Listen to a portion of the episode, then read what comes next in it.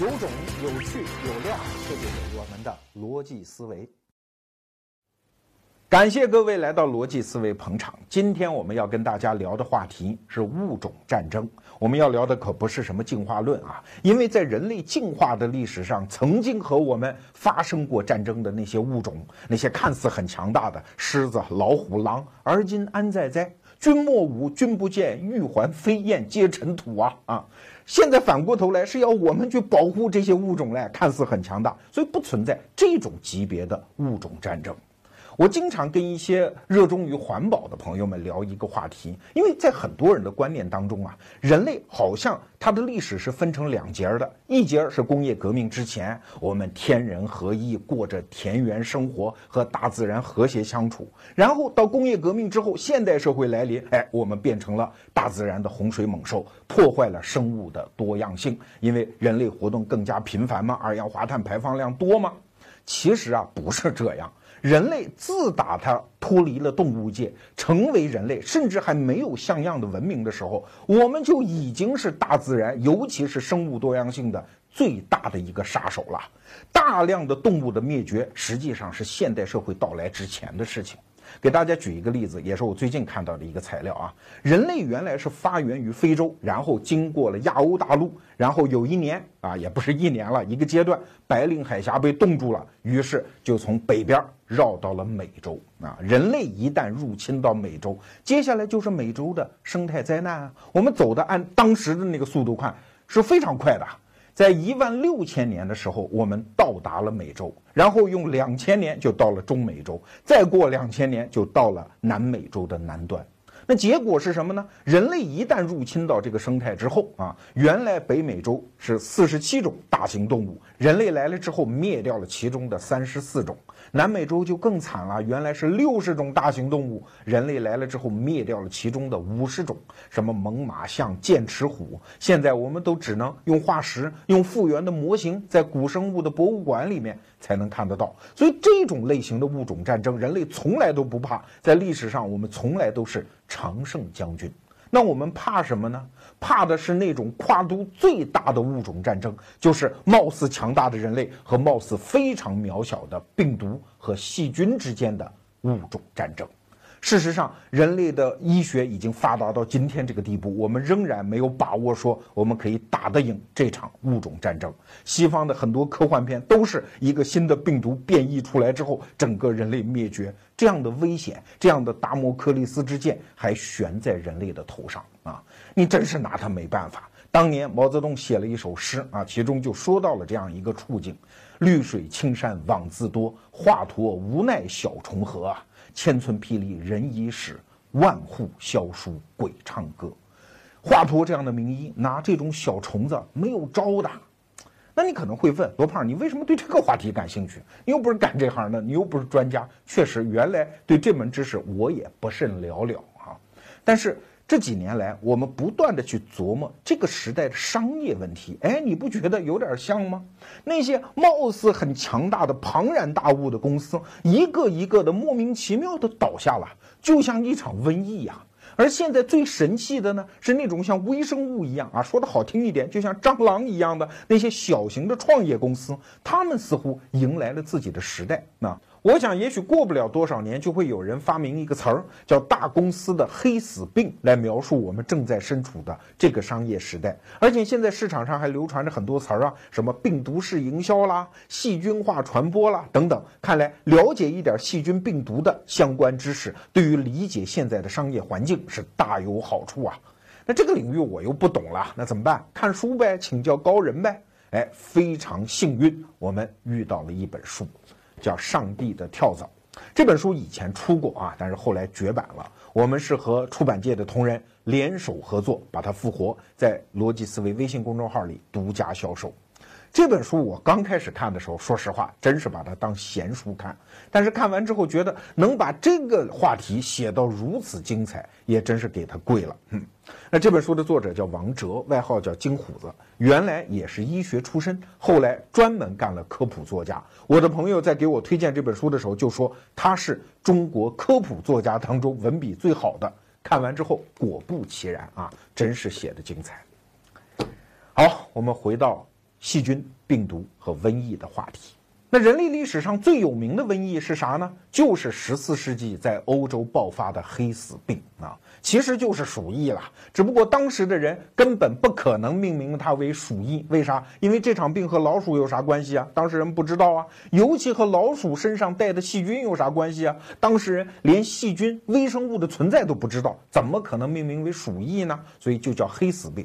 那为啥叫黑死病呢？是因为得这个病的人呐，马上是神志不清、意识恍惚，紧接着就是呼吸困难，这就导致全身缺氧啊，皮肤呈黑紫色，再加上临死的时候腋下腹股沟的淋巴肿大呈黑紫色，这种死状非常之恐怖，所以当事人起名叫黑死病。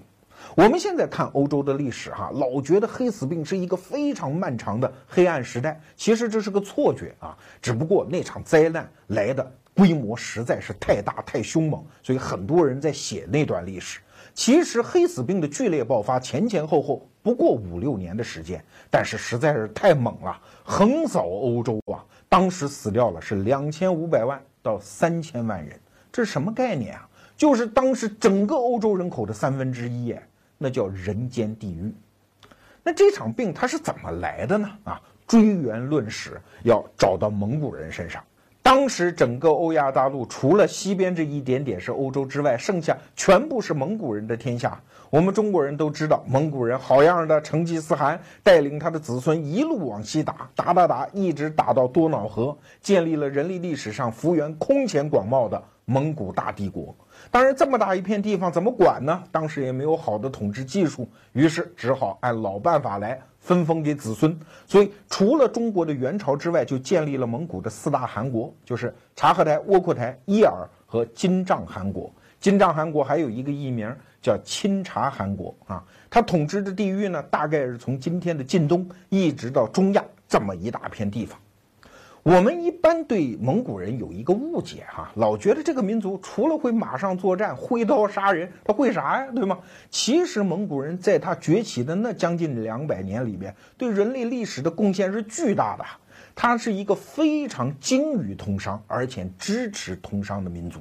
尤其是这四大汗国和元朝建立之后，当可汗的、当皇帝的都是自家兄弟、自家叔侄吗？所以互相之间的贸易壁垒等于是彻底被拆掉了。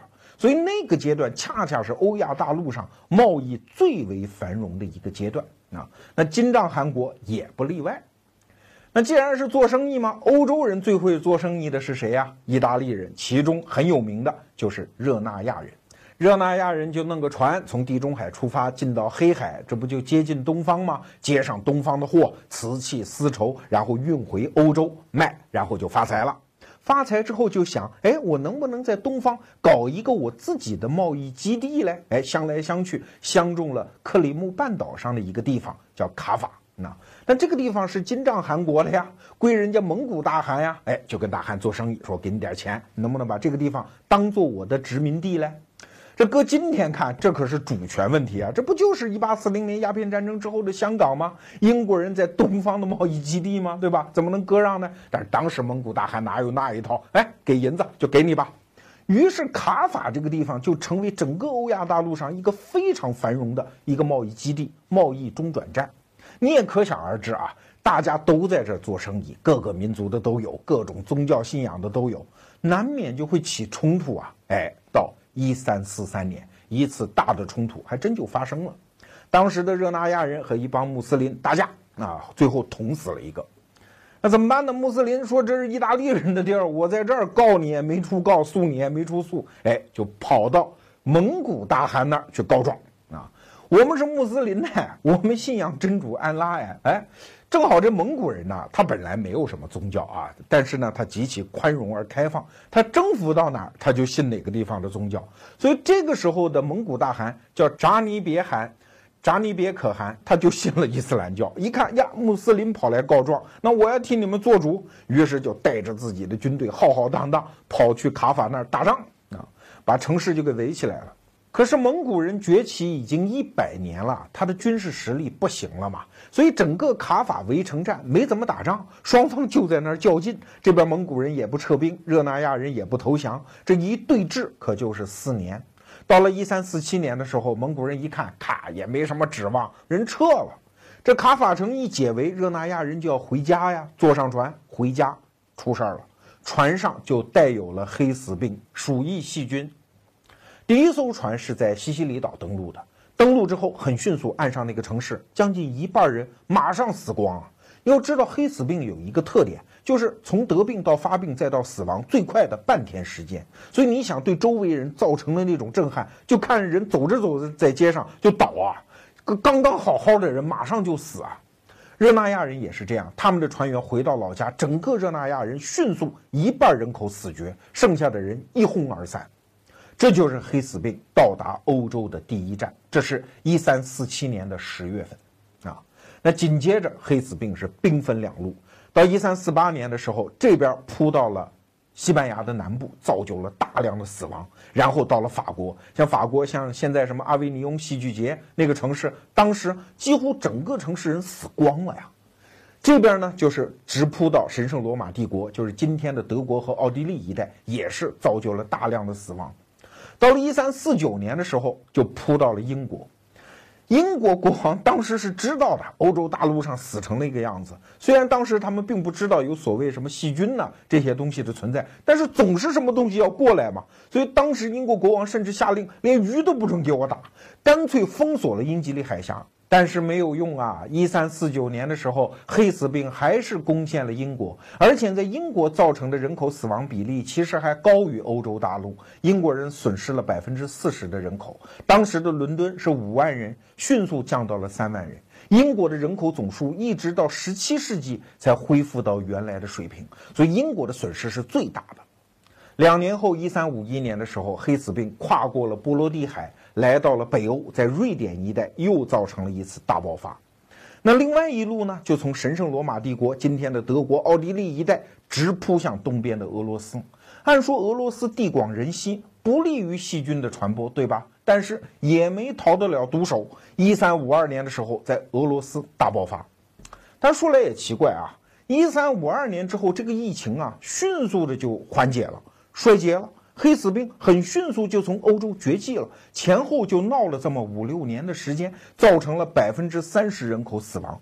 但你说欧洲人咋治的呢？没咋治，当时的所有医疗手段，你听听啊，无非是催吐疗法、什么放血疗法。当时人都不知道微生物的存在吗？还有人觉得这就是上帝惩罚我啊，拿个铁鞭子抽自个儿，一边说我有罪，你饶了我吧，或者拿那个炭块儿。烧红了去烫自己的淋巴，因为淋巴肿起来吗？其实所有这些治疗方法，后人来看都是无效的。但是黑死病居然就从此从欧洲绝迹了。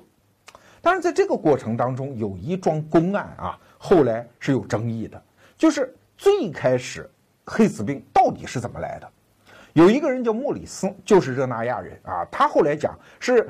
卡法城解围的时候，蒙古人因为打了四年没打下来吗？用抛石机把那些已经得了黑死病死掉的人的尸体扔到了城里，这才导致了黑死病的大爆发啊！所以后来有人，我看到很多材料都这么讲，说蒙古人是第一次搞细菌战的啊，就是生化武器。其实根据《上帝的跳蚤》这本书的作者分析，这是无稽之谈。为什么搞生化战？那也不是谁都能玩的。你自己得有防化措施吧？哦，那个尸体你自己完全暴露在他面前，你还往里扔呢，你自己早就死绝了。所以没准儿已经是蒙古的军队当中已经开始流行鼠疫、黑死病，所以才退军的。然后热那亚人出城，哎，一看哦，蒙古人死了，跟尸体一接触，结果带上了病菌，很可能是这么一个情况。而且还有一个证据啊，当时热那亚人守城是有火炮的，当时的火炮的射程是一公里，所以可见蒙古的围城大军一定是在城墙之外一公里的地方驻扎。那请问当时哪有那么强大的抛石机，可以把尸体抛一千米扔到城里来呢？所以这是不可能的事情。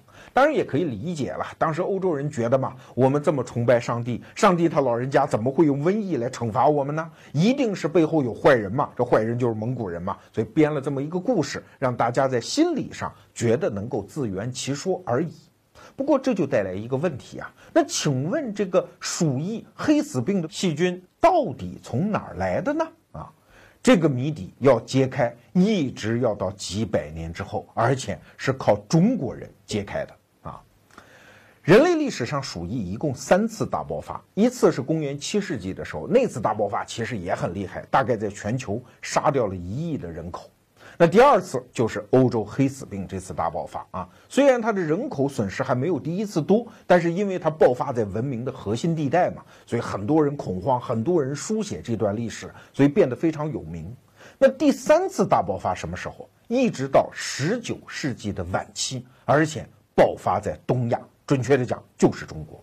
一八九四年的时候，这一次瘟疫先爆发在中国的云南，然后蔓延到了广东，然后登陆了香港。香港的城市人口密度当然比较高了，所以很迅速的就杀掉了两千人，剩下三分之一的香港市民是逃散一空啊。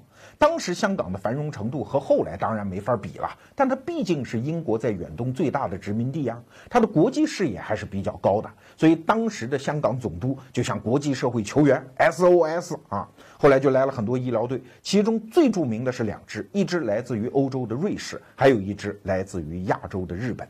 日本医疗队当中有一个当时国际上很著名的细菌学专家，叫北里柴三郎。这个人第一次在老鼠的尸体里发现了鼠疫杆菌，这是人类历史上的第一次哦，把老鼠和这种病结合起来，把这种病的致病源和这种细菌微生物联系起来。这才算揭开了鼠疫的面纱。当然，香港这一次疫情很快就过去了。紧接着，一九一零年的时候，鼠疫又在中国的东北大爆发。哎，你说慢着点儿，这是一八九四年的时候，然后你一竿子扯到了十六年后，一九一零年，而且从香港到了东北，这算是同一次疫情吗？对，就是同一次。因为像鼠疫这样的大瘟疫，它的爆发。和延续是用一百年为单位来计算的，甚至现在国际上还有专家讲，我们现在还处于第三次大鼠疫疫情当中啊！确实，二零一四年就是去年，中国的内地还发现了一次鼠疫，所以各地政府对鼠疫仍然是严防死守，非常之警惕。到了一九一零年的时候，鼠疫在东北又爆发，大家应该有概念哈，这已经是辛亥革命的前夕呀。清王朝的最后一年，鼠疫这个玩意儿从来都是来势汹汹的。从辽宁到黑龙江，很短的时间内就杀掉了六万中国人。当时的官府其实也有一点常识了，因为在十六年前，人类已经掌握了这个知识吗？老鼠和鼠疫之间的关系。于是当时官府悬赏七个铜子儿一只老鼠，就是发动人民群众上街灭鼠。当然成效也不错啊。就我们现在看到的资料，在沈阳。就灭掉了两万五千只老鼠，整个辽宁省灭掉了十万只老鼠，但是没有用啊，整个疫情一点儿都没有缓解。包括我们前面讲到的那个日本医疗队北里柴三郎，又一次带队来到了中国啊，那也真是白求恩式的大夫啊，到了最危险的地方。那日本大夫呢，也去解剖老鼠。解剖了一万只啊！你想，一个医疗队解剖一万只老鼠，那是多大的工作量？我可是签过书的人啊，签一万个字儿手都不行了。他们用这么大的工作量，只证明了一个事实：就这次事件跟老鼠没关系，因为一万只老鼠里面都没有找到鼠疫杆菌。哎，那就没有办法了，群医束手啊！那最后解决这次疫情的，恰恰是一个中国人，他叫伍连德。伍连德虽然是中国人啊，但是他是华侨，是在马来西亚的槟榔屿出生的，当时也是英国的殖民地。当然，他的华侨不是那种贫苦华侨，他父母比较有钱，是在当地开金店的，所以从小呢就给他以最好的教育。他也比较争气，一路当学霸，一直到了英国牛津，得了全世界华人当中的第一个医学博士。啊，后来又周游列国，什么法国呀，什么美国啊，学医，很年轻就已经是名医了。然后呢，被袁世凯请到了中国，当时是先在天津，在北洋开的那个叫军医学院里面当副校长。后来因为东北疫情，国家啊，当时的朝廷不能叫国家，就给他派到了东北，说你看你能不能解决。这个伍连德到了之后，他就发现确实跟老鼠没关系，而且和十几年前在香港发现的那种所谓的叫淋巴腺鼠疫好像都不是一回事儿。于是他提出了一个全新的概念，叫什么肺鼠疫？就是通过肺、通过呼吸、通过那种飞沫进行传染的一种全新的鼠疫类型。而且后来他通过大量的研究，发现这玩意儿跟城市里我们经常见的那个老鼠没啥关系，而是野外的另外一种鼠类动物，学名叫旱獭，也有人称之为叫土拨鼠。那原来旱獭为什么没有作乱？这个时候突然爆发呢？后来有人研究，其实跟那个时间的旱獭的皮毛生意有关啊。突然这个玩意儿的皮变得非常值钱。我们中国人啊，在历史上确实有这么一个传统啊，就是有的时候挣钱不要命，所以很多华工呢就去捕捉这个旱獭，要它的皮嘛。但是其实旱獭它自己得病之后，它窝里的其他小伙伴们也不要它，把它撵走。得了病的旱獭眼睛也看不清楚，行动也比较缓慢。有经验的猎人像这样的旱獭碰都不敢碰。但是那些工人他们就认得挣钱，是吧？所以胆大，看见这样的旱獭也把它打了，然后用它的皮毛，甚至去吃它的肉。所以后来就发现啊，这一次鼠疫大爆发。其实源头就在那些工人的工棚当中，他们吃了这种旱獭的肉啊。当然，搞清楚了是来自于这样的一个动物，而且传染的渠道也比较清楚了，是通过空气当中的飞沫传播，然后进入到肺，感染到人体啊。所以伍连德很迅速的就制定了一系列的防疫措施，比如说他发明了一种加厚的口罩啊，这后来就被命名为叫伍连德口罩。然后最有效的方法当然就是隔离了，所有得病的人住到一起隔离，然后跟其他人远远的离开，就用这个办法，很迅速啊，也就是半年，这一次疫情就被扑灭了。所以伍连德这个人在一九三五年的时候，甚至被提名为诺贝尔医学奖的这个候选人，当然后来没有当上了。这是华人距离诺贝尔奖当时离得最近最近的一次啊。还得说有一个人非常有先见之明，这就是梁启超。梁启超在一九二五年的时候讲过一句话，说科学输入我国已经五十年了，但是能以学者的资格和国际相见者为武博士一人而已啊！他当时就具有这么高的地位。那说到这儿呢，鼠疫的故事基本上就结束了。那鼠疫为什么容易被人类扑灭呢？啊，你不要看它特别的凶狠，因为它得病半天就有可能死人，而且它是寄生在野外的啮齿目动物的身上，也就是老鼠他们家亲戚啊。这一伙子可太厉害了，全世界百分之四十的哺乳类动物都是老鼠他们家亲戚啊。所以，如果人类从理论上讲不能把老鼠最终扑灭的话，鼠疫病菌就会始终存在，始终是一个潜在的威胁。但是为什么最后它又被人类干灭了呢？啊，原因只有一个，就是鼠疫病菌有一个天然的缺陷，它的稳定性太强了。现在的鼠疫病菌和原来它的老祖宗长得一模一样，那你就变成了一个固定靶呀。原来人类可能技术达不到，干不动你，现在技术一发展，干掉你轻轻松松嘛，因为你不变嘛。所以，自打上个世纪上半叶，人类搞出了抗生素，现在抗生素家族的很多品种都可以杀灭鼠疫细菌，什么庆大霉素啊，什么氯霉素啊，都可以干这个活儿那你鼠疫就再也不能危害人间了。当然，说到这儿，微生物界我们刚刚说到了细菌，还有一个更狠、更狠的恶魔，我们还没有讲到啊。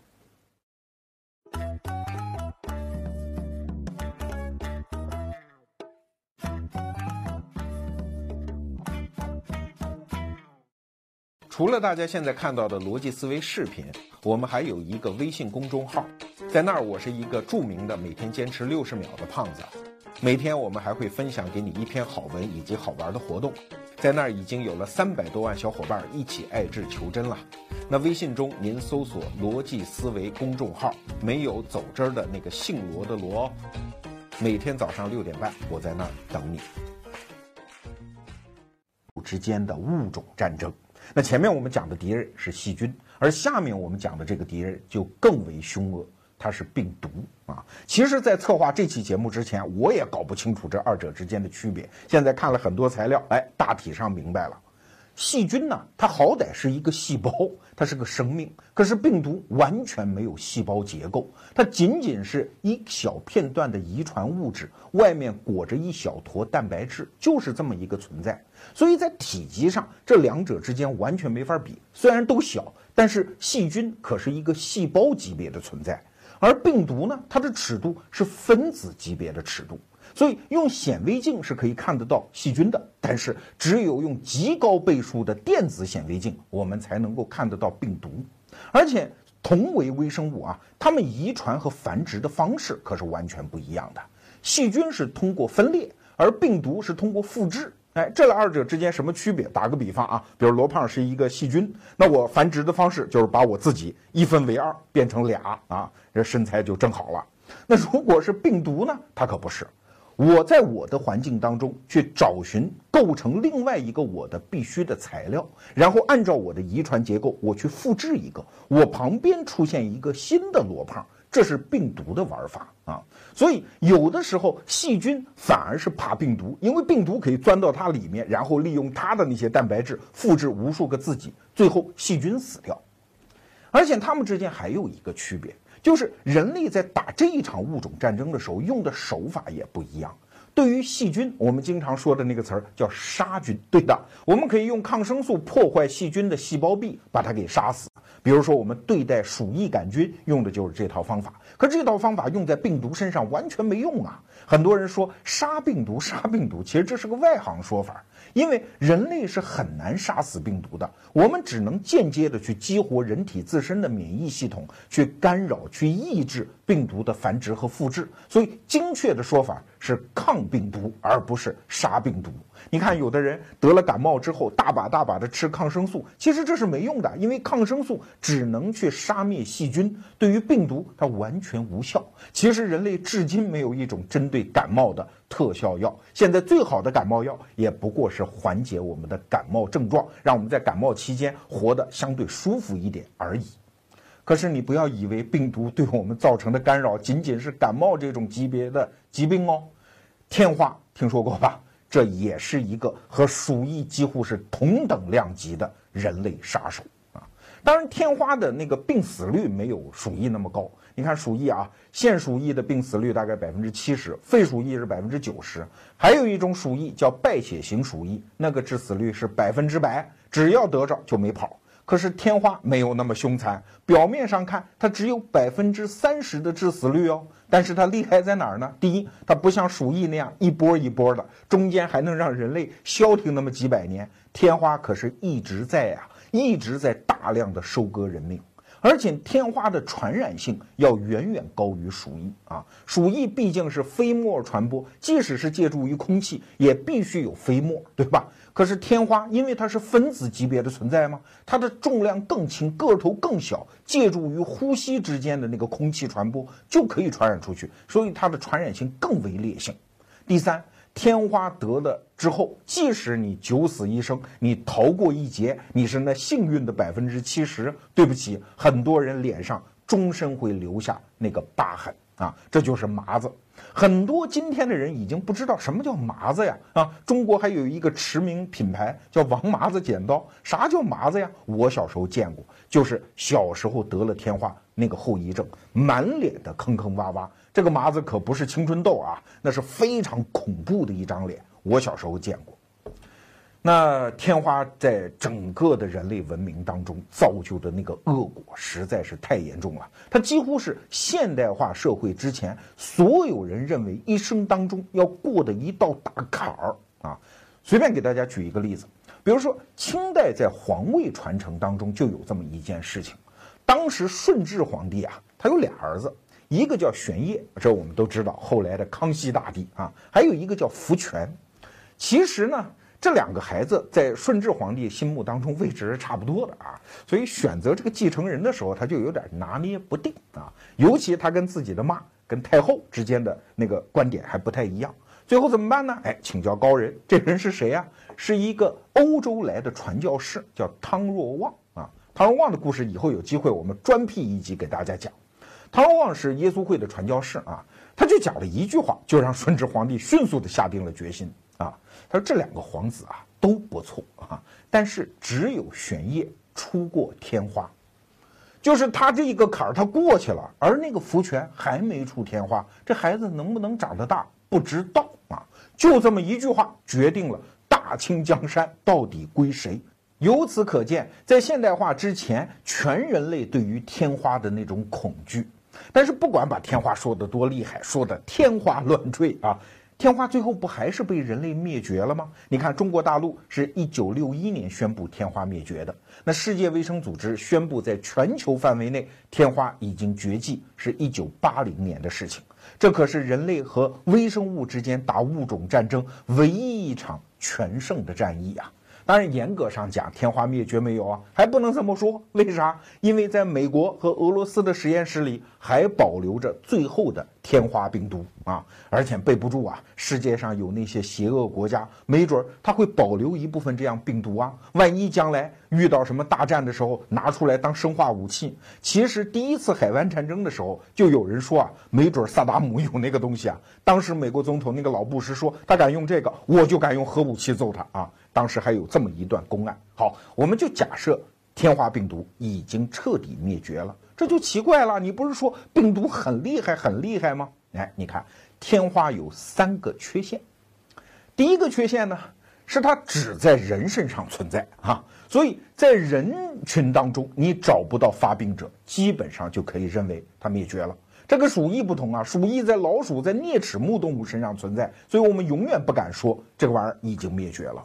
这是它的第一个缺陷，第二个缺陷呢？就是一旦你得了天花，然后好了之后，终身免疫。为啥呀？天花病毒和鼠疫的杆菌有同一个缺陷，就是稳定性极强，它就是这个样子。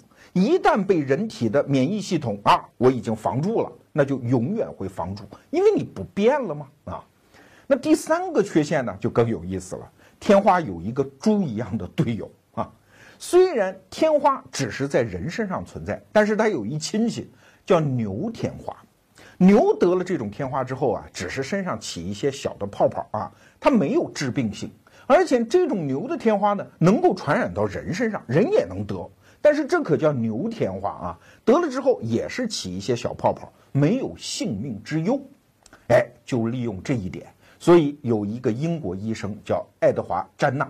他在一七九八年的时候发表了一篇文章，这是他两年前的一个发现。哎，那些挤奶的女工啊，她身上会得一些牛的天花，一旦得了之后，她跟人的天花是交叉免疫，就是我得了牛痘之后，哎，一旦好了，人痘我也不会得。哎，所以就利用这个原理，所以在全世界渐渐的就开始接种牛痘啊。我小时候就接种过牛痘啊，还有一次，呃，老师给我们接种牛痘啊，我就怕打针嘛，啊，就是说我感冒了，我发烧，我不能接种牛痘啊，回家让我老爹给揍了一顿，我印象非常深啊。那后来果然这个招法就在全世界范围内消灭了天花。可是你千万不要以为哦，人类在和病毒这一场物种战争当中就稳操胜券了。我们已经看得到胜利的曙光远着嘞。因为像天花病毒这样缺心眼儿的病毒是很少很少的。首先它万年不变，其次它有猪一般的队友啊。人类干胜这一仗可以说是幸运到了极点。那剩下来的病毒呢？它的变异性是非常强的。比如说流感病毒。流行性感冒和我们平常得的那个伤风感冒可不是一回事儿啊！它是一种剧烈的传染病，而且也是杀人无算。那最著名的一次呢，就是一九一八年，我们都知道那个日子哈，已经是一次世界大战的后期。那在历史上呢，这一场大流感被称为叫西班牙大流感。其实啊，这是西班牙人背了一个大黑锅。当时整个欧洲其实都被流感侵袭，但是因为在战争期间嘛，各国都新闻管制啊，因为怕军事消息泄露啊，只有西班牙是中立国，所以他的新闻在发表之前不需要通过审查，所以报纸上天天充满了各种大流感、流行死人的消息啊。后来大家一觉得，哦呦，这场流感好像就在西班牙特别严重，其实哪里是那么回事呢？这场流感真正的根子，其实在美国。是堪萨斯州的一个军营率先爆发，当场就死掉了三十八个人，然后迅速就传到了欧洲。你知道最后死了多少人吗？五千万人呢！那比中世纪的黑死病还要厉害，因为当时全世界的人口不过是十八个亿。所以，仅仅是这一次疫情，它害死的人就比第一次和第二次世界大战害死的人的总和还要多。而且更要命的一点就是，流感病毒它不断的在发生变异。大家听说什么禽流感、猪流感，虽然好像没有造就那么大范围的杀伤，但是为什么大家紧张成那个样子啊？因为你根本就不知道它下一次变异会不会变成一个吃人的恶魔。你可能会听说过一个词儿啊，叫流感疫苗。哎，好像打了马上就可以防治流感病毒。对，但是你防治的就是今年的，而且今年的流感病毒的变异也是科学家们猜出来的，或者说研究出来的，他们并没有百分之百的确认性。就算科学家们猜对了，研究对了，但是它能防治的也仅仅是今年的流感，明年的流感照样我们拿它束手无策。所以在病毒这个奇妙的未知世界面前，人类还渺小的很嘞。为啥？因为它变异吗？你看，号称世纪瘟疫的艾滋病，它厉害就厉害在两个方面：第一，它直接摧毁人的免疫系统；第二，就是它不断的变异呀。所以在艾滋病面前，我们人类可能进步还非常非常之有限。听到这儿，你可能已经听出一些东西了哈。一个病毒，只要它不变异。它再强悍，人类也能把它拿下。如果它不断的变异，人类还是束手无策。那从微生物的这个特征当中，我们回过头来想，我们面对今天的商业环境，我们可以得出什么样的启示呢？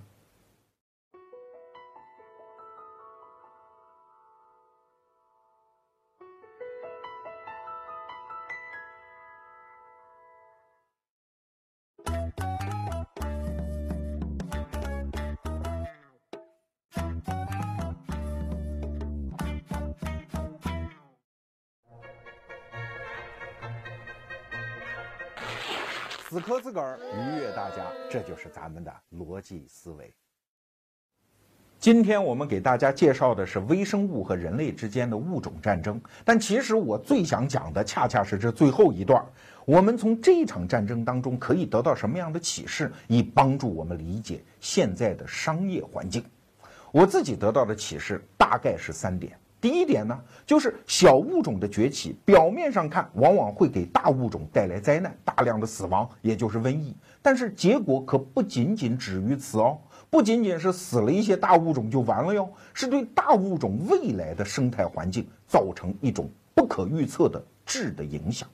这也正是《上帝的跳蚤》这本书写的最精彩的地方。它可不是什么普通的科普著作啊，它等于是从疾病和瘟疫的角度重新书写和解释了一遍人类历史，其中很多结论我看起来是非常之精当。我们就拿黑死病来讲吧，表面上说它的结果一定是坏事吗？消灭了欧洲当时三分之一的人口。但是它的其他后果呢？我们如果站在一个更大的尺度上来看，哎呀，这个后果实在是太多了。比如说，它当时就缓解了欧洲人和自然资源之间的紧张关系，因为黑死病袭击就是五到六年，清除了百分之三十人口之后，大量的财产、土地开始留下来，欧洲的经济结构出现了非常深层的变化。再比如说。欧洲的排油运动的一个高峰就在黑死病期间啊！现在我们看到的材料，光德国的两个城市，一个美因茨，当时杀掉了一万两千犹太人；还有一个城市叫斯特拉斯堡，在今天的法德边境上的一个城市，杀掉了一万六千个犹太人。因为当时欧洲人觉得犹太人跑来跑去做生意，疾病就是你们带来的，所以你想对犹太人的这种迫害形成的民族对立，对今天的国际政治其实都有影响。当然，更重要的影响在于，黑死病带来了整个欧洲人的精神世界的变化。在沉沉黑暗的中世纪，大家没有什么历史啊，小邦国的那些内斗不算什么事儿。那个时代的主旋律就是大家信仰上帝，相信上帝会给我们最终的救赎。可是黑死病一来，上帝救不了你啊！那个遍地的尸体会让人类重新思考生命和宇宙的。所以带来带来了什么？就是文艺复兴啊！重新理解生命的意义。你看，文艺复兴有一个标志性的事件，就是意大利有一个作家叫卜加丘，写作了《十日谈》。《十日谈》的背景就是黑死病啊！因为几个年轻人为了躲黑死病，跑到乡下去，躲，然后也没事儿可干，天天在一起讲故事。哎，他们讲的故事最后结集就是十日谈啊。所以整个文艺复兴，包括整个后来欧洲的近代化运动，其实都起始于黑死病。在这本书里有更精彩的解释啊，甚至它。其中有一个章节的题目很有意思，叫“一剂差点让人类灭绝的猛药”。哎，你看很有意思。他解释黑死病，他认为是人类文明的一个药，没有这一次巨大的刺激，实际上整个近代化都不会发生。所以他的角度很有意思。你想现在的商业生态也是这样啊？我们看见一些小的创业公司的崛起，你刚开始觉得它根本不算什么。但是它崛起之后带来的那个商业后果，实际上你根本无法预料。就像去年就有人说哈，滴滴打车崛起之后，实际上受伤的不是什么出租车公司，而是广播电台，因为出租车师傅天天就盯着滴滴打车的那个手机软件，看下一单活在哪儿，他们不去听什么交通广播了。所以带来商业生态的这个变化实在是不可预料。再比如说微信的崛起，那你说伤害了谁呢？刚开始出来的时候，大家觉得哎呀，中移动很受伤，后来觉得微博很受伤。可是再往下发展，也许电商的环境都会被改变。所以一个小生物的崛起，千万不要小看它，它带来的何止是破坏啊？它带来的是生态大结构重整的机会。所以，对这个时代的创新，我们千万不能掉以轻心，也千万不能小看了它。这是我得到的第一点启示。我自己得到的第二点启示是，重新理解了现在商业竞争的实质。回头来看物种战争啊，它就清晰地分成了三个竞争层次：最浅的是力量之争，深一点的数量之争，最深的是多样化之争。这三个层次可以一一映射到我们现在的商业现象里去的。如果你理解物种战争仅仅是最浅的那个力量之争，你什么都解释不了。比如说，人和狮子打架，谁赢啊？表面上看，狮子的力量是大过人的，但是放大到另外一个时间尺度上一看，现在狮子是濒危物种，人类反而是地球上最成功的物种，你怎么解释啊？回头来看，商业也是一样。如果你把商业竞争仅仅理解为两个企业在资本、在技术、在各种实力层面上的竞争，你就压根儿不懂现在的商业。你必须往下深看一层，就是一个全新的叫数量之争的逻辑，正在现在的商业市场上开始浮现出来。对微生物是一样啊，它打得过人类，凭什么呀？把人类折腾得死去活来，就是数量优势吗？我们虽然作为一个巨大的种群，现在有几十亿的数量了，那又如何？你跟微生物比，你的数量差着好几个数量级嘞，对吗？现在的商业竞争一样，很多庞然大物的大公司觉得我这个物种很强大，那些创业者好像很渺小，但你别忘了，群狼斗老虎，没准谁赢啊啊！当他获得了一个数量级上的优势之后，整个对比其实是翻盘的。现在我们对很多创业公司，我举个例子吧，小米啊，小米刚出来的时候，多少人嘲笑它啊，说这个手机又便宜，质量又不好等等。可是你要知道，它是活在资本洪流当中的一个新物种啊。他在资本的补贴下，他可以有实力迅速的把自己的价格降到一个位阶，用这个位阶迅速的在市场上扩张它的数量。回头来一看，那些原来得意洋洋的老物种，因为它价格昂贵吗？所以数量稀少吗？所以就被驱逐出了这个市场。你看小米生态链里面就投资了一家公司，是做装修的，叫爱空间。他就把原来新房装修市场每平米两千块钱以上的价格，迅速的拉低到一平米六百九十九。那你说这个价格挣钱吗？当然不挣钱。但是他可以靠这个价格迅速的攻占市场。它的产品上线之后，很迅速的就成为北京城最大的一家装修公司。那这个数量优势获得之后，他干什么？当然就是用这个优势去跟上游供应商谈判了。我采购你这么多地板，这么多油漆，那么多马桶，你是不是给我降价呀？哎，这样它的利润空间就出来了。所以你看，数量竞争是一种全新的玩法。那些没有数量的老家伙、老物种们，打破脑袋也想不清楚这套逻辑是怎么玩的。当然，我们还可以继续往下看。那就是多样性竞争。其实啊，我们前面讲物种战争的时候，已经大家听得出我的意思了哈。一个病毒，当它迅速变异的时候，即使我们人类医学发达到这个程度，仍然拿它束手无策。可是我们又把这个问题可以反过来看，哎，这就更有意思了。我们来说一个其实不太符合人道主义的话啊，就算人类没有现代医学又如何？微生物、病毒、细菌真的能把人类消灭吗？不可能啊！你看历史上啊，黑死病干掉了欧洲三分之一的人口，又如何？你不就三分之一吗？还是少数啊？更多的人，三分之二的人不是活下来了吗？中国人民历朝历代受天花的折磨，又怎样？我们不还是搞出了全球人口第一的一个大国吗？所以实际上，微生物是斗不过人类的，靠数量没用。为啥？因为人类有多样性嘛。我们再回到生物演化的那个历史上来看啊，对于微生物来讲，它的繁殖方式非常简单，就是分裂或者复制啊，一个变俩，两个变四个，四个变八个，所以它的数量上的效率是极高的。可是为什么那些高级一点的物种，它们偏偏不是用这种数量优势的自我繁殖的方式呢？他们发明出了一种叫两性繁殖。两性繁殖在数量上好没有效率啊！你想想看，首先得求偶吧。互相之间得看对眼吧，公的母的，然后好不容易生下一个蛋或者一个崽，慢慢把它养大，好困难的。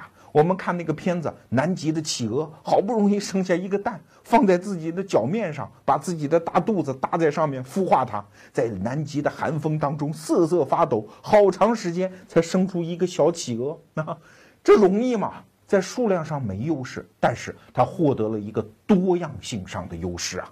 你看啊。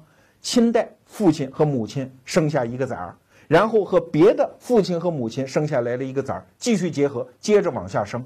每一代都是结合了其他个体的巨大的差异，形成了一个全新个体。所有的个体之间都不一样啊！所以为什么黑死病、什么鼠疫拿人类没办法呢？因为我们人类都不一样，有三分之一的人，哎。被你干死，剩下人对你完全免疫，你拿他没招啊！所以这恰恰是人类存活至今的根本性的秘密呀。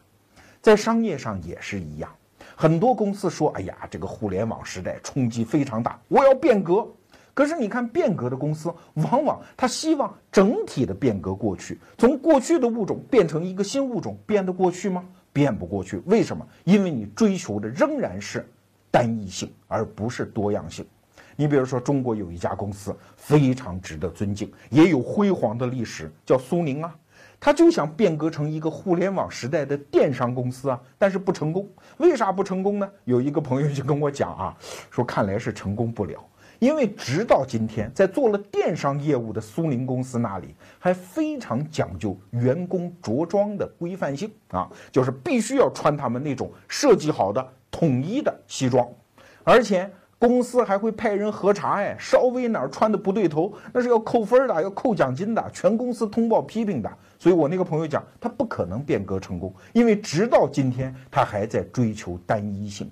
你再跑去硅谷的那些公司，甭去硅谷，就中关村那些互联网公司里面，穿的什么千奇百怪的人都有，穿着拖鞋就能上班。你以为仅仅是松松垮垮吗？不是，是每一个人的想法，每一个人的志趣、爱好、性格，它的多样性，在这样的新型的公司组织里，它都可以容纳嘛。所以它才是一个互联网公司嘛。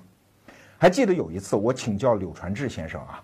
我说像你们联想这么大的企业，你们怎么有信心在互联网时代能够活下去呢？刘老先生回答说：“我不是现在做投资了吗？啊，很多东西新呐，我不懂啊，不懂怎么办？我做投资公司，我买过来，我投一点，然后跟着人家学呀。”所以现在你看，联想旗下好几家投资公司，哎，所以他用这种方式，哎，其实跟我们讲的物种战争里面那种两性繁殖就有点像啊，要么嫁闺女，要不娶媳妇儿。总而言之，用各种各样的混搭、穿越、杂交，形成自己的多样性，哎，这样的公司没准它就可以活得下来。这是商业竞争的三个层次，到最后实际上拼的就是多样化的能力。那从物种战争当中，我个人得到的第三点启示，就是在这个商业时代，最值得我们欢欣鼓舞，也最值得我们期待，更值得我们警惕的，就是那些商业新物种的出现。在这儿给大家举个例子哈，二零一五年中国的电影市场上出现了一种新物种，他就觉得看不懂啊，真的是烂片儿啊！哎，得罪了哈，我就点名了，比如说什么“何以笙箫默”啊，什么有一个地方只有我们知道啊，还有什么呃《小时代》啊，很多观众出了电影院就开始骂啊，但是大家就觉得很奇怪，他们的票房非常好啊。而有一些非常严肃的老导演，什么第五代啊，他们就觉得，哎呀，这种烂片居然有这样的好票房，而且排片率那么高，而我拍出来的这么高品质的电影，那些院线居然就不给我排片，这背后是不是有什么黑幕啊？其实没有黑幕，这就是市场决定的。其实这背后的逻辑是什么？就是新物种出现之后，老物种看不懂嘛。对于传统的老电影导演来说，他们寻找一个好故事，找到一些靠谱的演员，然后封闭的拍摄，精雕细刻，最后捧出一部电影作品啊，然后放到院线里面去碰运气，看票房好不好，这是传统的玩法啊。可是你知道现在的这些所谓的烂片儿它是怎么出来的吗？它有几条逻辑。第一，先根据大数据的调查，先摸清楚什么样的故事能够引起人气。故事好不好不重要啊，人气爆棚才重要。第二，把大量的广告商引入到电影的拍摄的流程当中，甚至为那些植入的广告产品去专门设计情节，在成本上他获得了第二个优势。第三，去引入那些电影演员，他可能演技不怎么样，但是小鲜肉啊，啊，他是偶像啊，他有粉丝基础啊。第四，他在拍摄的过程当中是一个相对开放的结构，不断引一些粉丝到片场去探班呢，等等，去引爆微博上的一些话题啊。那再有一点呢，就是。它可能是烂片哦，但是当每一个人出了电影院都开始骂的时候，它居然就成了一个社会话题。很多人都觉得，哎呦，这部电影烂呐，都说烂呐，但我没看过，没看过就意味着在社交场合当中你跟人没话说。那得了，花点时间买张票进去看，你看票房又增加了一截儿。所以你看，这两种电影还是一个物种吗？我们都以为到电影院里去看电影，但是在后一种就是所谓的烂片儿，它其实是一个互联网产品哎，它是用一种更大范围内的生态打造出来的一个新物种哎，跟那些老的电影导演搞出来的东西相比，那不是一个级别的存在嘛。他们是工业时代的产物，这是一个互联网时代的产物，这怎么竞争啊？它的票房，它在商业上的成功是一件确定性的事情吗？你传统的玩法怎么能和它比呢？就拿我们逻辑思维来说，哎，表面上看是一个视频节目啊，可是我回到我的母校中国传媒大学电视系，我都不好意思跟老师们讲我在干视频节目，因为我们就一个镜头，就一个机位。原来我在学校学的什么远全中近特，什么推拉摇移根，全部都用不上啊。逻辑思维在视频市场当中，它就是一个新物种啊，所以它获得现在一点点的社会影响力，它是一种物种的力量。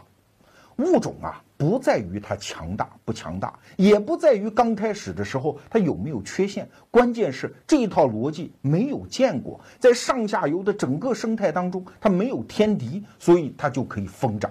老鼠就是这么出来的吧？现在老鼠也是地球上非常成功的一个物种哎。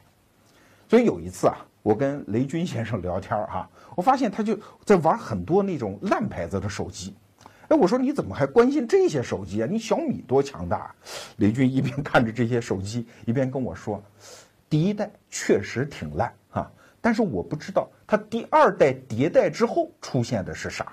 现在最可怕的不是它现在是好是坏，而是它迭代的能力到底是怎样的。”哎，你看，这就是这个时代一个企业家该说出来的话。他关心的是新物种，而不是现状。所以啊，今天给大家推荐的这么两套书啊，一个是《上帝的跳蚤》，还有一套啊，我一直搁在这儿没亮相。这是中欧商学院的李善友教授和龚岩教授合写的四本书啊，我给它起了一个名字叫《登高四书》，也是在我们微信公众号里独家销售。那这本书就算是把这种新物种的逻辑和老物种的困境完全说明白了。所以这两套书啊，是我让我们公司的所有小伙伴人手一套都要去读的。如果不理解其中的逻辑，你就没有办法理解现在的商业世界。凯文·凯利最近讲了一段话啊，他说。二十年后，对人类世界产生最重大影响的那些产品，现在连影子都还没见到嘞，它根本就还没出现。那些新物种仍然在我们地平线的远方，它们还没有到来。这就是这一代创业者的机会啊！但是它也是现在所有在世的公司的真正威胁啊！这个世界哪里还是什么商业竞争的世界？它就是一个物种战争的新世界。如果您想买到逻辑思维独家版本的《上帝的跳蚤》这本书，就请到逻辑思维微信公众号里点击“逛商城”按钮，在店铺主页中找到“精神食粮”，那《上帝的跳蚤》这本书就在那儿等你。或者你直接在微信里回复“上帝的跳蚤”，你也会看到它。